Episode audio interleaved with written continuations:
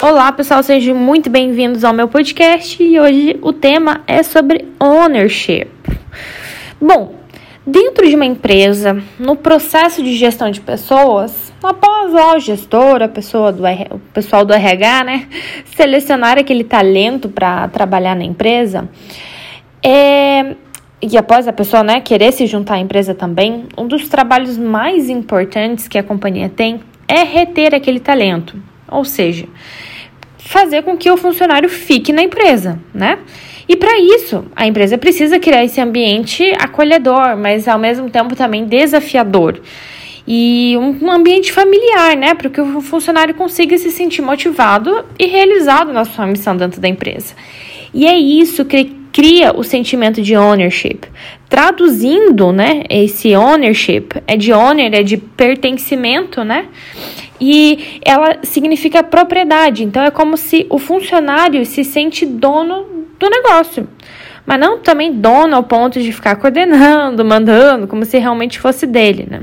É o funcionário que cuida, cuida mesmo do negócio. Ele se sente em casa, mas sabe que também tem, né, seus. É, é, tem uma hierarquia a se respeitar, né? Tem pessoas acima dele. E talvez seja esse um, eu acho que é um dos maiores, com certeza, desafios da empresa. Saber identificar quem veste a camisa e valorizar essa pessoa.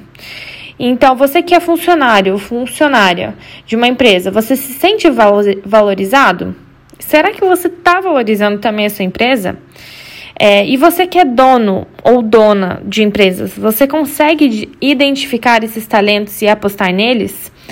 É difícil, né? Então eu deixo esse desafio aí para essa semana.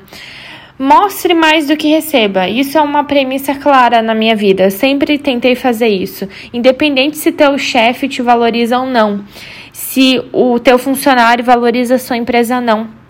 Porque quando uma parte dá mais do que recebe sem ter a intenção de receber, as coisas fluem mais.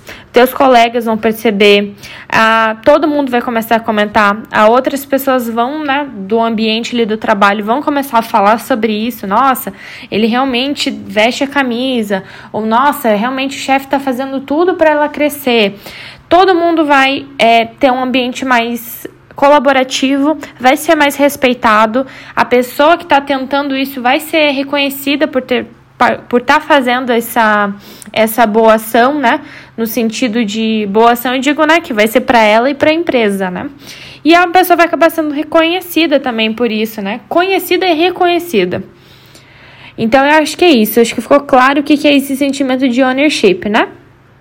Obrigada, pessoal. Até o próximo episódio.